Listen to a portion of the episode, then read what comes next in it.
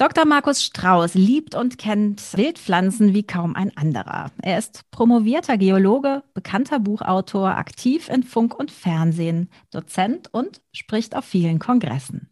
Wir haben den vielbeschäftigten Experten heute für Kraut im Ohr vors Mikro geholt und sprechen über ein fast romantisch anmutendes Thema, das unser Kopfkino deutlich ankurbelt, nämlich die Waldapotheke. Wir erfahren von Herrn Strauß, wie der Wald zu einer heute fast unentdeckten Quelle für Nahrung und Heilung werden kann und wir suchen gemeinsam Spuren alten Wissens, nähern uns Baumriesen und Sträuchern und schlagen einen weiteren Pfad in Richtung eines wilderen Lebens in und mit der Natur ein. Hallo und willkommen bei Kraut im Ohr, deinem Wildkräuter-Podcast. Wir sind Mo und Melanie und möchten unsere Leidenschaft für Wildkräuter mit dir teilen. Dazu interviewen wir großartige Menschen und erzählen dir spannende Geschichten und Geheimnisse rund um die Pflanzen. Mach mit uns eine Reise, die dich verwandelt. Halt, stopp! Bevor es gleich losgeht mit dem wundervollen Interview, möchte ich dich ganz herzlich einladen, am 7.12. um 19 Uhr mit dabei zu sein bei unserem Live-Online-Workshop Essbarer Weihnachtsbaum. Wir tauchen tief ein in die Welt der Nadelbäume, insbesondere in die Welt der Fichte. Und es gibt drei ganz tolle Mitmachaktionen. Wir stellen gleich während des Workshops drei tolle Wildpflanzenzubereitungen her, die nachhaltig sind und ganz wundervoll wundervoll auch zum Verschenken sich eignen. Also, alle Informationen findest du in den Show Notes. Und jetzt wünsche ich dir ganz viel Freude mit dem Interview. Herzlich willkommen bei Kraut im Ohr, lieber Herr Strauß. Ja, herzlichen Dank für die Einladung, liebe Frau Röttgen. Herr Strauß, wenn Sie heute in diesen Podcast einen Baum mitbringen dürften, welcher wäre das? Hm, bei mir ist es die Esskastanie. Ach. Ja, jetzt staunen Sie, ne? ja, das ist seit Kindheit ein Lieblingsbaum von mir. Das liegt hm, auch daran, dass ich ganz im Süden von Deutschland aufgewachsen bin, das zweitletzte deutsche Haus, dann kam die Schweiz. Und meine Eltern haben ganz oft mit mir Ausflüge in die Schweiz gemacht oder auch ganze Urlaube mit, dem, mit so einem Bahnnetzticket. Da sind wir überall rumgefahren. Und natürlich auch ins Tessin. Und da sind die ja massenhaft. Ne? Und dann habe ich aber auch gelernt, na Moment mal, die gibt es sogar bei uns. Am Bodensee wachsen die auf der Insel Mainau, die ist ja ganz berühmt. Und am Rhein entlang oder im Schwarzwald so zwischen, wo, der, wo die eher saure, also kalkarme Böden sind, so von Freiburg hoch bis zum Odenwald, dieser, dieser ganze Streifen und auch in der Pfalz, im Pfälzerwald. Da haben wir auch in Deutschland ganze Wälder davon. Aber das habe ich erst später so richtig begriffen. Und ich fand das halt toll. Die schmecken richtig gut und mir haben die auch immer gut gefallen. Also die Blätter sind so dekorativ, die blühen so schön. Und da habe ich in Heidelberg studiert, da ging das weiter. Da lag ich dann in diesem Streifen drin. Ne? Da am Heiligenberg und am Königstuhl, da ist ja auch im Wald alles voll mit Esskastanien.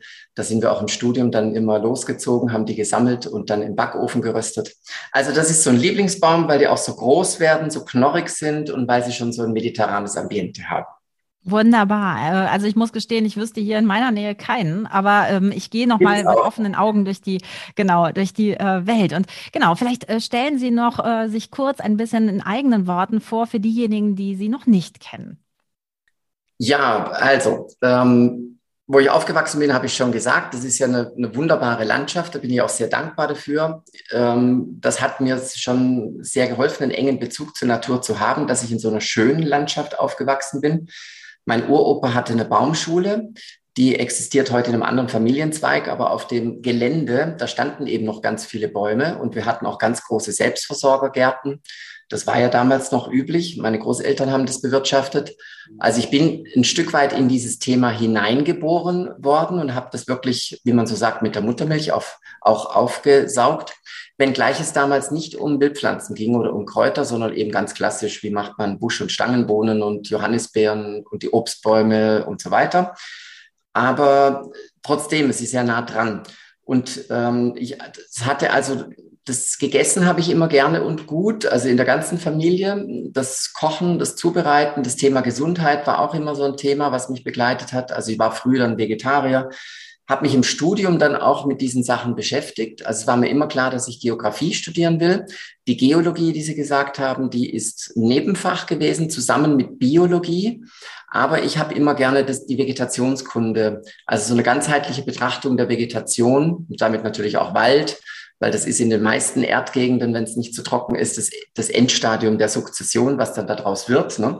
Also es hat mich immer rasend interessiert in allen Facetten und Aspekten und eben auch das Verhältnis vom Menschen zur Natur und zur Vegetation. Habe dann ein entsprechendes äh, Thema auch gehabt in meiner Diplom- und Doktorarbeit. Da ging es um Landwirtschaft, äh, um vor allem dann äh, bei der Doktorarbeit um den ökologischen Teeanbau im Nepal-Himalaya, weil das auch mit Agroforstsystemen zu tun hat. Und es ging eben darum, wie man das nachhaltig gestalten kann. Ja, also so war ich da ganz nah dran und bin dann aber, weil es für mich an der Uni erstmal nicht weiterging beruflich nach der Promotion. Also ich wollte eigentlich ursprünglich Professor werden, weil mir das Lehren sehr Spaß gemacht hat. Aber da habe ich dann einfach keine, nach der Promotion war da Schluss, habe da keine Stellenverlängerung gekriegt und so weiter. Und weil der Lehrstuhl anders organisiert wurde. Und dann bin ich, war ich erst in Entwicklungshilfe sehr viel unterwegs. Dann war ich weil mich das auch nicht so, fand ich auch nicht so toll. Ich wollte auch in Deutschland sein, war ich in der freien Wirtschaft ein paar Jahre. Und dann war ich ziemlich ratlos, war ich echt in einer Lebenskrise, weil da habe ich zwar gut Geld verdient, aber ich habe nach fünf Jahren war ich schon ausgebrannt. Und dann habe ich einfach gekündigt und wusste auch erstmal nicht mehr, was ich machen soll und bin ausgestiegen. Habe also alles verkauft, eigentlich Wohnung, Lebensversicherung aufgelöst etc. pp. Und bin auf so einen Selbstversorgerhof gezogen, damals in Thüringen und dort haben sich dann die Kreise geschlossen. Da mhm. habe ich mich auch dann nach zwei Jahren Krise wieder von innen heraus ein Stück weit selber gefunden. Und zwar, da kamen dann die, die S-Bahn Wildpflanzen ins Spiel, die mir in Nepal schon begegnet sind. Und dann dann hat es einfach Klick gemacht. Das war so, ähm, also 2002 bin ich ausgestiegen und so ab 2004, 2005 habe ich dann ganz strategisch angefangen, ja, jetzt musst du da, das ist ein ganz wichtiges Wissen, dieses alte Wissen und was mir dann auch klar war, das Gärtnern mit Wildpflanzen ist viel einfacher und auch gewinnbringender in Anführungszeichen, weil ja da viel mehr Nährstoffe drin stecken.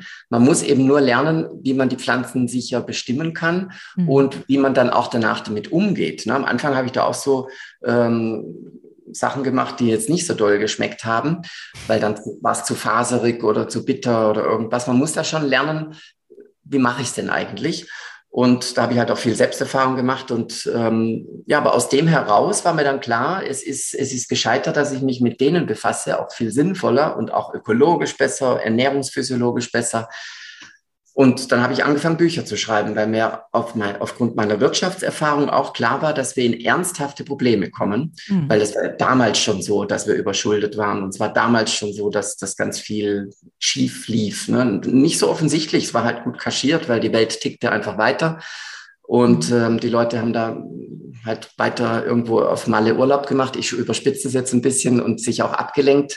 Ähm, aber ich wusste, was hinter den Kulissen, also nicht alles, aber das, was ich wusste, hat mir gereicht, um zu wissen, wir kriegen ein fettes Problem und umso wichtiger ist es, sich mit der Natur wieder zu verbinden und auf die, auf die wirklichen, auf die ehrlichen Lebensmittel auch wieder zugreifen, zurückgreifen zu können. Mhm. Nicht nur jetzt pekuniär, sondern eben auch gesundheitlich, weil das ist eine artgerechte Ernährung dann eben auch. Ne? Mhm. Also so habe ich angefangen, Bücher zu schreiben. Später kam die Hochschule dazu, weil ich das Thema rausholen wollte aus dem aus dem Image, dass das nur was für, damals war das ja noch so, dass es nur für abgedrehte Ökos ist oder für superspirituelle oder sowas. Mhm. Und ich habe mich immer als schon auch empfunden, aber nicht nur, ne, sondern bin auch ein ganz normaler Mensch und ähm, habe gedacht, also da braucht es jetzt ein modernes Design, da braucht es eine Anbindung an eine Hochschule, da braucht es eine, eine, eine gewisse Pragmatik, eine Struktur, so dass dieses wertvolle archaische Wissen dann auch für alle verfügbar wird, ohne Hemmschwellen.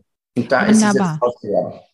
Dann nehmen Sie uns doch mal mit in den Wald, auf den wir uns heute ein bisschen konzentrieren. Wir können mit Ihnen über alles reden, aber der Wald ist ähm, bei uns auch immer wieder Thema und äh, er ist ein Ort für Heilung, ein Ort für wertvolle Nahrung, ein Ort für Stärkung und aus Ihrer Perspektive bestimmt noch mal viel mehr. Und äh, erzählen Sie uns mal, was macht den Wald so wichtig und so gesund?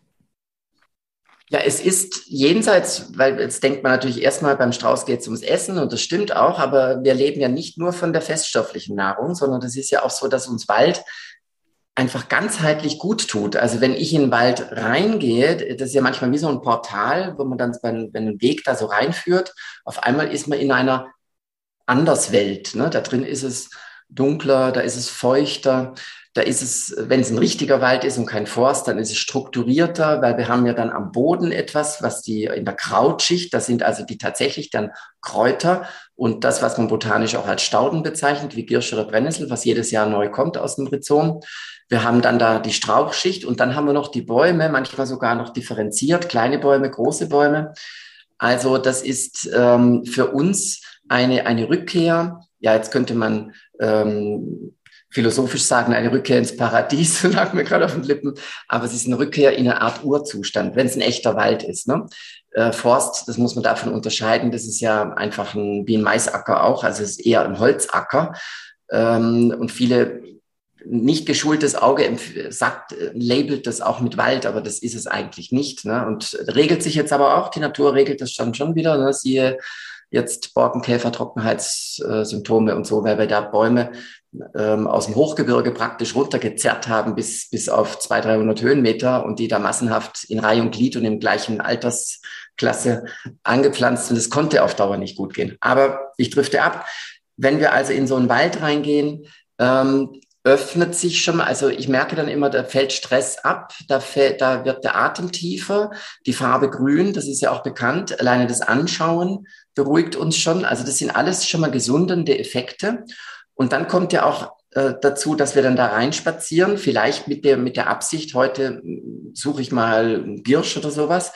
Ähm, also wir spazieren, wir müssen vielleicht mal irgendwo drüber steigen oder uns bücken, weil dann Ast ist oder so. Also wir haben Bewegungsabläufe, die uns einfach gut tun, weil in der Mehrheit sitzen wir heute zu viel.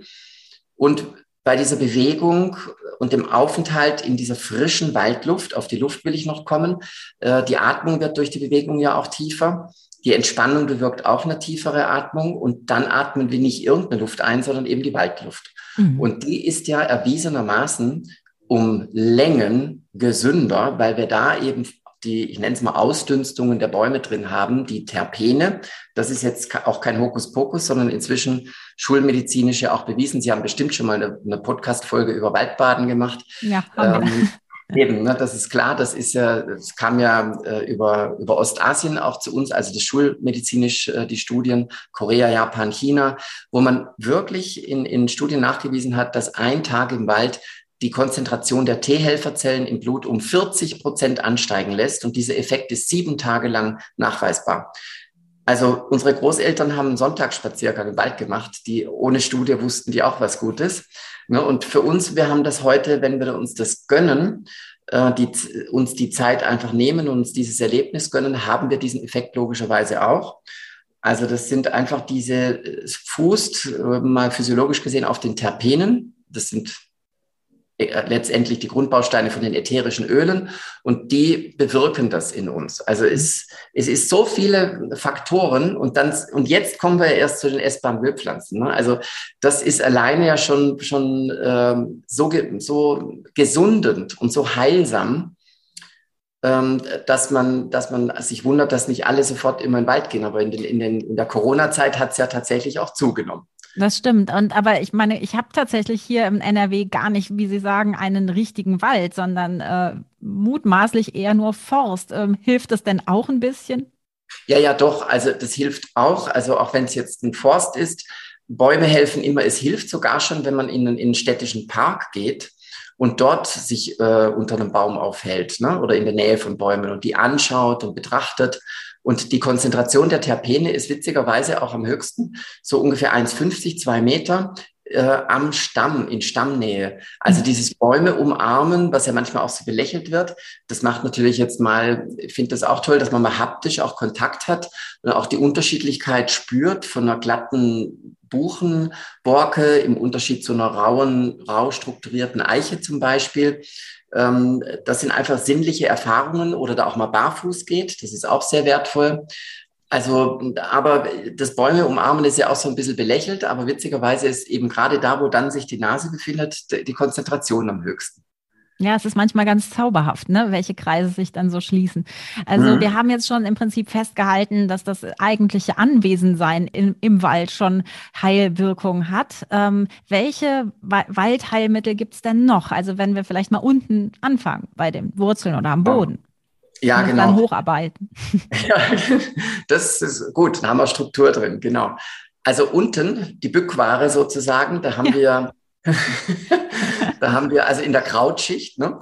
Und da ähm, ist, also die Auswahl ist da am größten, das hat ja mit dem Licht zu tun. Ne?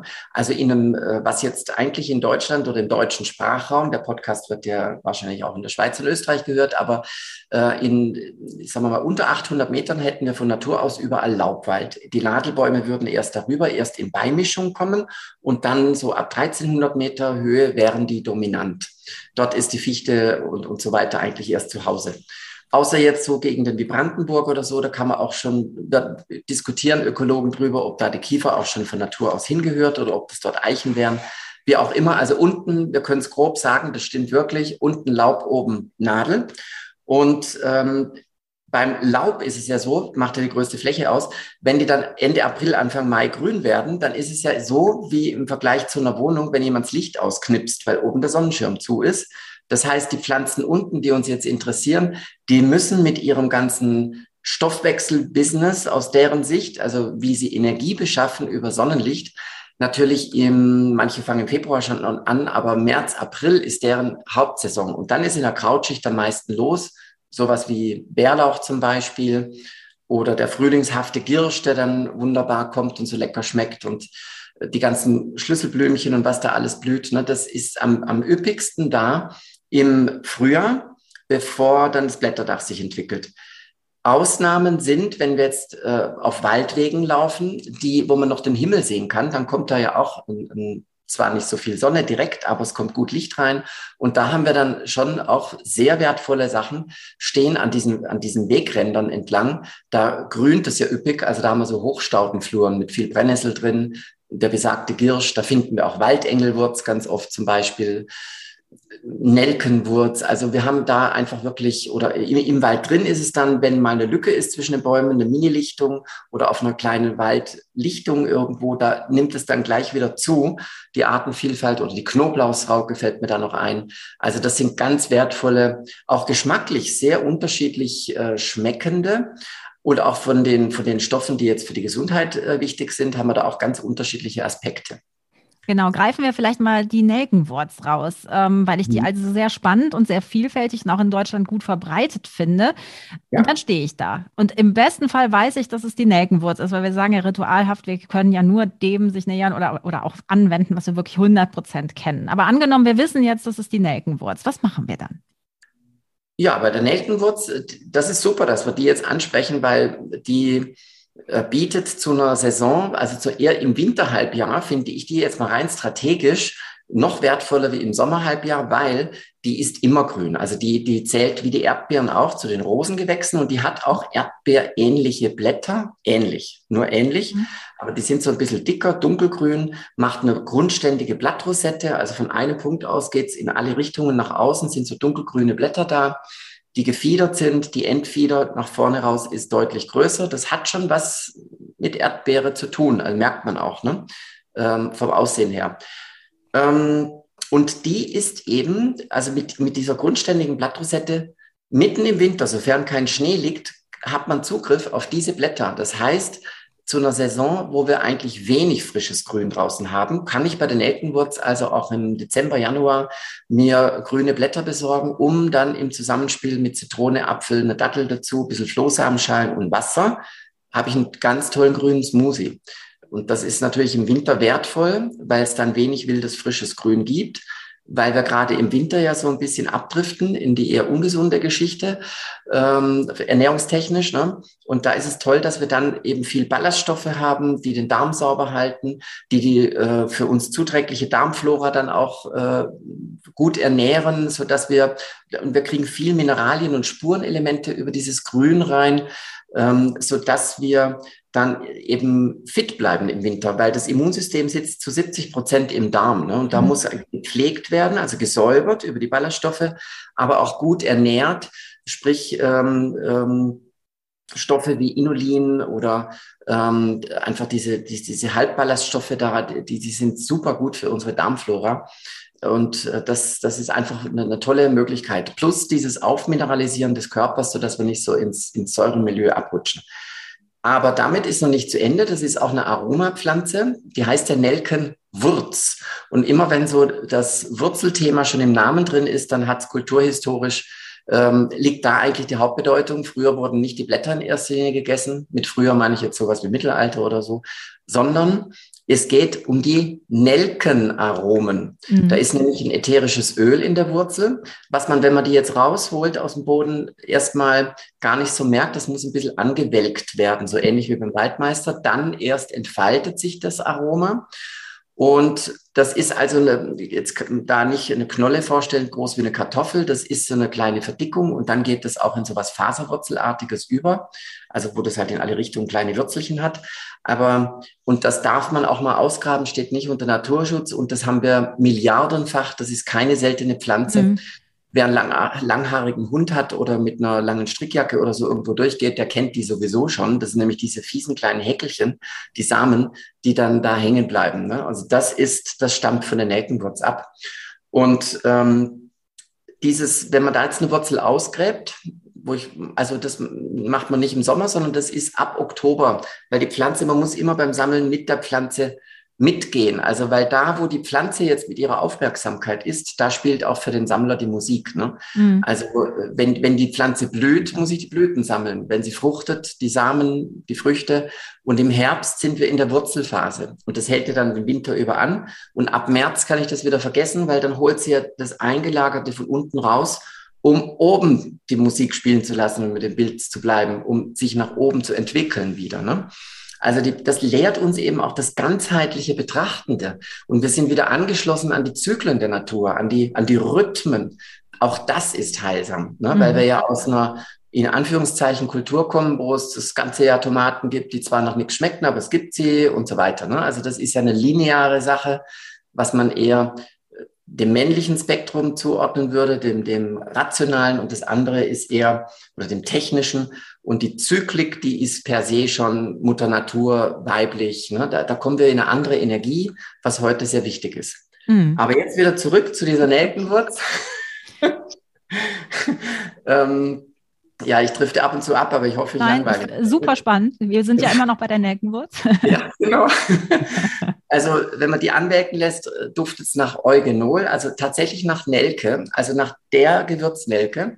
Und das hat kulturhistorisch die Bedeutung, dass die Gewürznelke wächst ja nicht bei uns, sondern die ist zum Beispiel in, in Indonesien, auf Sulawesi und so weiter, gibt es also ganze Wälder davon. Da wird das auch dann ange, das sind die Blütenknospen dort, dort kommt es ja auch her das kann, äh, man sagt ja auch, geh hin, wo der Pfeffer wächst, der kommt auch von dort. Ne? Also das äh, kam dann damals über die, ähm, also aus, aus hinter Indien, wie man gesagt hat, ganz früher, also hinter Indien liegt ja dann erstmal Südostasien. Dort kamen die Gewürze her und die kamen ja dann mit den, mit den jahreszeitlichen Monsunwinden über die Araber äh, dann äh, in den Mittelmeerraum und dann über die Venezi äh, venezianischen Händler kamen die dann schließlich auch zu uns. Also waren viele Zwischenstationen und jeder macht nochmal äh, einen Aufschlag drauf oder schmeißt eine, eine Ladung Sägemehl rein und streckt das Ganze oder es ist eh schon im Schiffbuch nass geworden und schimmelt ein bisschen oder so.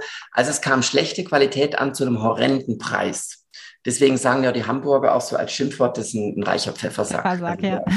Ja, das sind so Worte, die wir noch aus der Zeit haben. Und da haben die Leute dann auch gedacht, also jetzt habe ich hier was, das ist wirklich teuer und äh, schimmlig war es auch schon halb und so. Ähm, haben wir denn hier nicht auch was? Ne? Und dann sind sie draufgekommen auf die Nelkenwurz. Ne? Seither hat sie diese, oder damals hat, seither hat sie diesen Namen durch diese Bedeutung.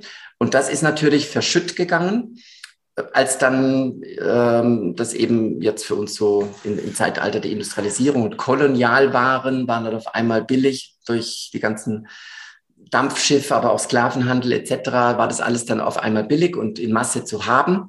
Und ja, jetzt also, leben wir in der Zeitenwende, wo es wieder anders werden kann. Genau, aber die Nelkenwurz würde ich dann trocknen und äh, mörsern und dann in äh, Plätzchen machen. Lebkuchen genau, oder das, wie? Das, ja, ja, ja, man kann die wirklich, also ich, ich mache gerne Punsch damit. Man, mhm. im, im, September mache ich ja auch äh, Holunderbeeren dann einfach dampfentsaften.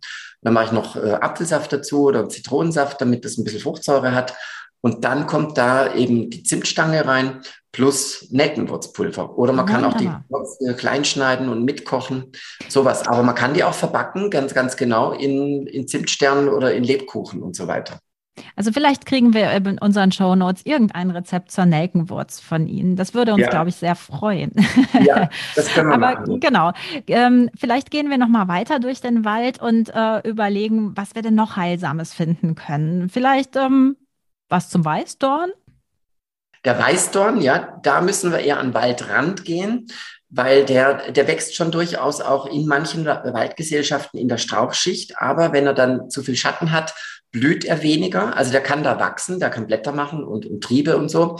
Aber es werden nicht so viele Beeren drin sein. Also in einem Auenwald, da ist er schon auch in der Strauchschicht da. Aber zum Ernten empfiehlt es sich da eher am Waldrand zu gucken. Aber auf jeden Fall ist er Teil der einheimischen Vegetation und man kann ihn auch zum, zum Waldökosystem mit dazu rechnen.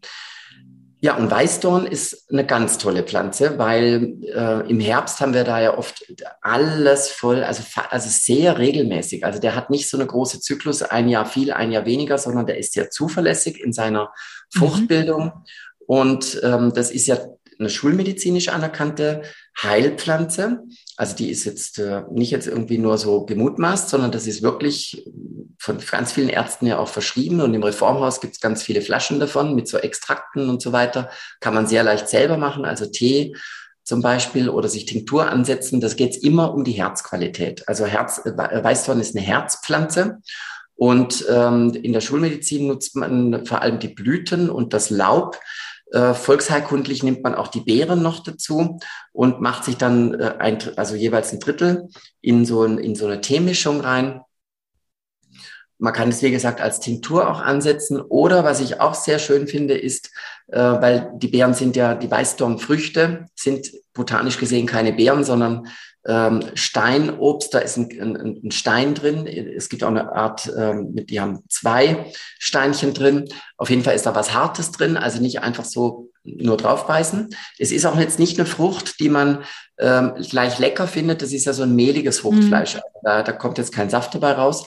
Aber an das Mehlige und an das, ähm, an das Gesunde kommt man auch sehr gut dran, indem man jetzt, ähm, ist ja auch die Apfelmuszeit im Herbst, indem man dann ein pinkes Krategus, so heißt der, Krategus Apfelmus macht, indem man dann einfach, was weiß ich, indem man Pfund Äpfel eben, so Fallobst klein schneidet äh, und dann mit ein bisschen Wasser und einer Zimtstange eben aufkocht. Und da macht man eben auch noch, wenn es jetzt ein Kilo Äpfel sind, vielleicht 300, 400 Gramm, auch 500 Gramm, das ist ja ein beliebiges Rezept, Weißdornfrüchte dazu und dreht das Ganze dann durch die flotte Lotte. Mhm. Und dann kommt man auch an dieses Fruchtmus und die Schalen sind ja rot, da, da kommen auch die Carotinoide und sowas raus und dann ist das Apfelmus pink und dann habe ich eben auch Weißdorn da drin und das ist eine, es schmeckt gut, es sieht schön aus und ich habe was fürs Herz getan, Herzkreislauf.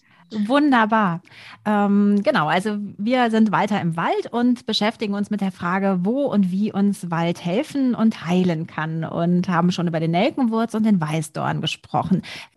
Bleiben wir vielleicht nochmal, weil wir das im Winterhalbjahr auch senden werden, ähm, beim Wald im Winter. Das ist ja, ja. vielleicht auch äh, ne, eine Zeit, wo das Immunsystem runterfährt und wie wir eben schon bei der Nelkenwurz erfahren konnten, äh, gibt es da ja aber ein paar Geheimtipps. Vielleicht gibt es ja noch einen. Ja, ja, absolut. Also im Winter äh, können wir auch gut sammeln und uns ganz tolle Aromen, an ganz tollen Aromen erfreuen. Also dann ist es nämlich auch zum Beispiel gar nicht schlecht. Auf die Linden komme ich gleich noch, aber um die Nadelbäume, weil vorher habe ich so gesagt, naja, wir haben die runtergezerrt aus dem Gebirge runter, aber wir haben ja nun mal viele unten. Und ich habe mich, seit ich im Oberallgäu lebe, mit denen sehr versöhnt, weil früher war ich da auch ein bisschen so, oh, schon wieder so ein Nadelbaum, eigentlich müssten ja Laubbäume hin. Aber die Nadelbäume, das sind schon auch faszinierende Bäume und vor allem bieten sie uns eben ganz tolle Aromen. Also wer da, ähm, und die schmecken alle ein bisschen anders. Ne? Also wenn man jetzt Fichte mit Weißtanne und mit Douglasie zum Beispiel vergleicht, einfach mal die Nadeln pflücken, also nur ein paar und dann die nochmal zerbrechen, sodass man zwei Büschelchen hat weil wir auch zwei Nasenlöcher haben und so drunter halten und dann mal tief einatmen. Das ist natürlich Waldbaden in Konzentration. Und da wird man merken, dass eine Fichte und eine Tanne eher in Richtung äh, Zitrone geht und die Douglasie geht eher in Richtung Orangenöl.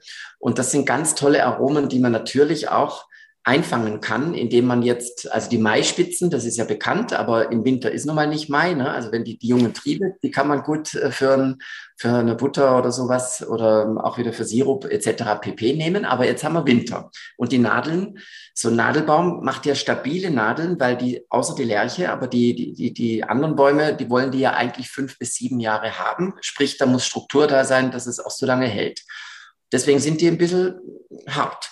Aber man kann die natürlich dörren und dann auch vermörsern äh, mit Zucker zum Beispiel. Und dann hat man, hat man so einen Nadelzucker und äh, hat die Aromen da auch eingefangen. Also das muss man, äh, die Nadeln, ich schneide die erstmal ein bisschen klein mit einem Küchenmesser, mhm. bevor ich den Mörser reingebe. Dann geht das nämlich besser und mache eine Verreibung, bis da keine Strukturen mehr da sind. Da muss man schon ein bisschen dran rumreiben, weil wie gesagt, die Nadeln sind schon stabil gebaut. Aber dann geht dieses, der Zucker ist ja ähnlich wie Salz auch, das ist hygroskopisch, das nimmt die Flüssigkeit, die der Zellflüssigkeit, die austritt, auf. Der Zucker wird dann so hellgrün.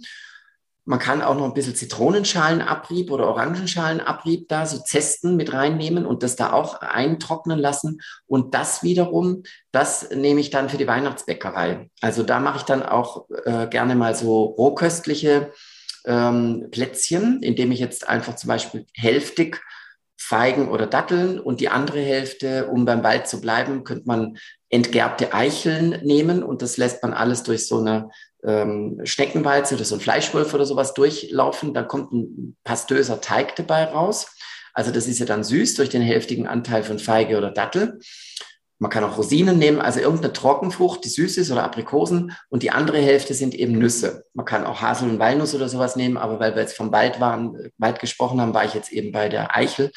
Ähm, und das kann man dann wälzen in diesem Zucker, wo dann die Zesten noch drin sind und man hat also ein Waldaroma da drin. Schmeckt wirklich delikat. Und ich habe dann eben Weihnachtsplätzchen, die rohköstlich sind, die äh, basisch verstoffwechselt werden. Ne? Also das bisschen Zucker schadet uns dann nicht. Ähm, und ich habe einen richtig schönen Genuss. Und süß sind die ja auch. Ne? Also so, das ist immer so mein Ziel, dass man also immer im Genussmoment äh, verweilen darf, aber es ist gleichzeitig ein gesunder Genuss und es muss auch so sein, dass es alltagstauglich ist, also dass es, dass es nicht drei Stunden dauert, ne, sondern dass man das auch noch bewältigen kann, weil dann habe ich die Gewähr, wenn ich so arbeite, dass ich das auch dauerhaft praktizieren kann, eben auch mit Freude. Ne? Und dann habe ich einen gesunden Genuss und ein gesundes Leben. Das ist ein fantastisches Rezept. Äh, das ist wirklich ein fantastisches Rezept. Ich bin völlig aufgeschlossen und möchte es unbedingt ausprobieren. Vielleicht verraten Sie es uns auch. Ähm, ja, also so kann ich mir natürlich den Wald auch mit nach Hause holen. So kann ich mir ihn in die Keksdose sogar holen. Ähm, ja, also der Wald im Winter bietet also tatsächlich sehr viel mehr als auf den ersten Blick, wenn eben die grünen Laubblätter weg sind. Ja, ich habe vorher die Lindenknospen noch angesprochen. Also mhm. Also es gibt viele essbare Knospen, aber die Linde würde ich jetzt mal hier ganz vorn anstellen wollen, weil sie einfach keine ähm, Gerbstoffe und Bitterstoffe enthält. Also schmeckt lieblich und das deutsche Wort Linderung kommt ja auch von der Linde. Und gerade im Winter haben wir ja oft so ein Halskratzen und so weiter. Und da hilft die Linde eben sehr, weil Lindenblätter, Lindenblüten sind ja auch ein anerkanntes Heilmittel. Ähm, aber die Lindenknospen, auch die enthalten ganz viele Schleimstoffe. Und da genügt es wirklich, das mache ich ganz regelmäßig, dass ich dann beim Waldspaziergang irgendwo mir ein paar Knospen abmache. Das mache ich aber auch bei einer Tanne oder bei einer Fichte in Esters. Das schmeckt natürlich dann ätherisch und, und äh, das ist was ganz anderes. Ne? Das ist wie eine Mundspülung. Ähm, ist auch gut für die Mundflora, sowas, so Nadelbaumknospen zu essen. Aber die, da geht es also um die ätherischen Öle. Und bei den Linden geht es um die Schleimstoffe. Da wird man merken mit, mit ein, zwei Knospen, dass das beim Kauen gar nicht weniger wird, sondern immer mehr, weil das wird mit dem Speichel, es schäumt fast so im Mund so ein bisschen. Und dann gehen die Schleimstoffe eben hier runter in den kratzigen Hals. Und wir haben ja Schleimhäute, fängt bei den Lippen an und hört unten auf. Und äh, die wollen ja auch mal gepflegt werden, also sprich eingerieben. Das ist wie so eine, ähm, eine Pflegelotion für unsere innenliegenden Häute. Und äh, das ist ja das Problem im Winterhalbjahr, dass die dann eben oft einmal trocken werden, kleinen Ritz haben, da geht ein Bakterium rein, entzündet sich und dann haben wir Husten. Ne? Und das, dem kann man schon auch vorbeugen, indem man regelmäßig Schleimstoffe isst. Und die kommen in verschiedenen Pflanzen vor. Auch wird in der Heilkunde ja auch genutzt. Diese Malventees, Eibisch und so weiter. Also die Malvengewächse haben viel. Und die Linden waren früher ja mal eine eigenständige Pflanzenfamilie. Die Tiliaceae, die sind ja dann jetzt auch vor paar Jahren in die Malvaceae integriert worden aufgrund von äh, Genanalysen. Und das macht in dem Fall sogar mal Sinn, auch für Feldbotaniker. Ich habe sonst diese Umgruppierung nicht so gerne, aber äh, der Schleimstoffgehalt spricht absolut für die enge Verwandtschaft. Also das ist eine innere Einreibung und verschafft uns eben dann Linderung. Toll. Und ähm, die kann ich ab wann und wie pflücken? Oder sammeln? Ab Oktober, also die Knospen mhm. bereiten sich ja ab dem, man sagt so, bis Johanni, also bis zum Sonnenhöchststand, haben wir die, die Austriebphase, also da wird neu, da, da schießt es nach vorne, die Triebe. Und ab dann, ab Sonnenhöchststand, also Ende Juni bis zum Laubfall hin, ist der Baum damit beschäftigt, diese jungen Schösslinge winterfest zu machen. Sprich, äh, Lignin einzulagern, eine Rinde zu bilden, die Knospen auszubilden. Da muss ja auch schon ans nächste Jahr denken, weil die kann er ja nicht im Winter ausbilden, so dass es dann im April wieder und im Mai wieder grün wird, sondern der Baum muss sich ja im, im äh, Hochsommer und Spätsommer und Frühherbst 22 auf das Frühjahr 23 vorbereiten. Da legt er auch schon die Blüten an und alles. Ne? Also das ist alles ähm, in der Vorbereitung. Ne? Das ist auch Teil des, des ähm, des zweiten Wachstums, äh, also von der Vegetationsperiode der zweiten Hälfte, ist die Vorbereitung, Haltbarmachung im Sinne des Baumes bedeutet aussteifen, Holzstoff einlagern, einen neuen Jahresring bilden oder die jungen Triebe erstmal steif machen und Knospen ausbilden. Heißt für uns, äh, ab Oktober sind die Knospen winterfest, weil ab dann muss der Baum auch damit rechnen, dass es Frost und Schnee gibt dann ist er fertig. Ne? Wenn es noch ein paar Wochen geht, dann macht er das mit, das ist klar. Aber irgendwann wird er ja dann gelb und so weiter und verliert seine Blätter und dann sind die Knospen da. Und ab dann kann ich ernten bis, also durchgehend, weil wenn die dann dicker werden, esse ich die trotzdem oder mache sie in Salat rein. Und wenn sie aufplatzen, sieht es super schön aus mit diesen Knospenschuppen, wo schon Blättchen rauskommen. Das ist dann so April. Und im Mai habe ich dieses junge Laub. Wunderbarer Salat. Also ja. ich brauche keinen Kopfsalat mehr, weil da gibt's Lindenblätter die sind wirklich fantastisch. Ich habe, äh, äh, die kann man ja auch jetzt noch im sozusagen Hochsommer äh, ja. zu sich nehmen. Die sind ganz ausgesucht ähm, und mild und ähm, ja, also wir könnten jetzt noch stundenlang über diese heilsame Wirkung des Waldes sprechen. Ich fürchte, wir müssen langsam mal zu einer Art Ende kommen. Aber ähm, mich würde doch noch interessieren, ähm, wenn Sie eine Eiche wären, was würden Sie uns sagen wollen? Dann würde ich sagen, mit Gemach und tief und langsam atmen, immer tief durchatmen und die Dinge mit Distanz sehen. Gerade in der Zeit, in der wir jetzt drinstecken, wo eben vom Außen äh, ist es ja, kommen viele Dinge auf uns zu, die sehr herausfordernd sind. Und ich glaube, dann ist es sehr wichtig, sich wie eine tausendjährige Eiche mal aus dem Alltagsgeschehen und aus den Anforderungen herauszuzoomen und das große Bild anzuschauen. Das kann nämlich eine Eiche, die sehr viel Lebenserfahrung hat und die sehr stabil und sehr verwurzelt steht. Es ist jetzt wichtig für uns, wie die Eiche auch, unsere, dass wir unserem wahren Wesen gewahr werden, wer wir wirklich sind und unser, unserer Verwurzelung. Und das ist ja etwas, was schon immer war, jetzt ist und auch sein wird. Und das hebt uns dann äh, heraus oder holt uns heraus aus diesem turbulenten Alltagsgeschehen, in dem wir jetzt drinstecken. Und auch das ist, sind Gedankengänge oder ein Perspektivwechsel, der dann für uns auch heilsam sein kann. Wunderbar. Es ist ein fast wunderbares Schlusswort. Wenn Sie uns aber noch verraten, ja, wo wir sie finden können, dann ja, die Eichen sind in Deutschland oder in Schweiz. Nein, wo wir Sie, also Sie so, im Sinne von Herrn Strauß. okay. ja, also, okay, mich findet man auch, aber nicht so oft wie die Eichen. Dafür im Internet. Einfach unter ähm, dr-strauß mit doppeltem S in dem Fall .net. Da findet man meine Homepage und da gibt es zum Beispiel auch einen, einen kostenfreien Newsletter. Kern dessen ist immer die Sammelliste. Das verschicken wir im Winter nur einmal im Monat, weil die dann halt eher monoton bleibt. Aber so ab März kommt es dann häufiger, weil sie dann ja ständig was ändert. Auf der Homepage findet man auch jahreszeitlich sortiert immer diese aktuellen Rezepte. Zum Beispiel kommt dann auch so ab November wieder dieses Plätzchenrezept rein. Man kann mit den Nadeln noch mehr machen, auch einen grünen Guss äh, kann man da machen, also Puderzucker eben grün machen mit Laubbestandteilen oder Baumbestandteilen und dann mit Zitronensaft anrühren. Also solche Dinge äh, werden dann wieder eingepflegt ab November und das wechselt dann eben wieder im Frühjahr zu anderen Rezepten. Also das findet man da, das alles äh, kostenfrei. Wunderbar. So, das waren viele Informationen, die wir nochmal in den Shownotes zusammenfassen. Und äh, wir bedanken uns ganz, ganz herzlich, dass Sie heute äh, bei diesem vollen Terminkalender für uns Zeit hatten. Und äh, wir treffen uns im Wald. Ganz genau. Auch ich bedanke mich sehr herzlich, auch bei allen Zuhörerinnen und Zuhörern und natürlich auch bei Ihnen. Wir haben erfahren, wie wertvoll auch und gerade der Winterwald ist und wünschen nun ganz viel Spaß bei der Verarbeitung von achtsam gesammelten Schätzen, etwa der Nelkenwurzwurzel oder der Nadelbaumnadeln. Wer nun angefixt ist und mehr über den Wald als Gesundbrunnen erfahren möchte, dem empfehlen wir einige weitere Waldfolgen unseres Podcasts Kraut im Ohr. Als da zum Beispiel wären essbare Bäume, Waldbaden oder die Buche als Baum des Jahres. Daher danken wir dir fürs Dranbleiben und uns treu bleiben. Empfehle Kraut im Ohr gern weiter und geh natürlich raus in den Wald, auch im Winter. Weiße Wipfel um die Nase wünscht dir für heute Mo.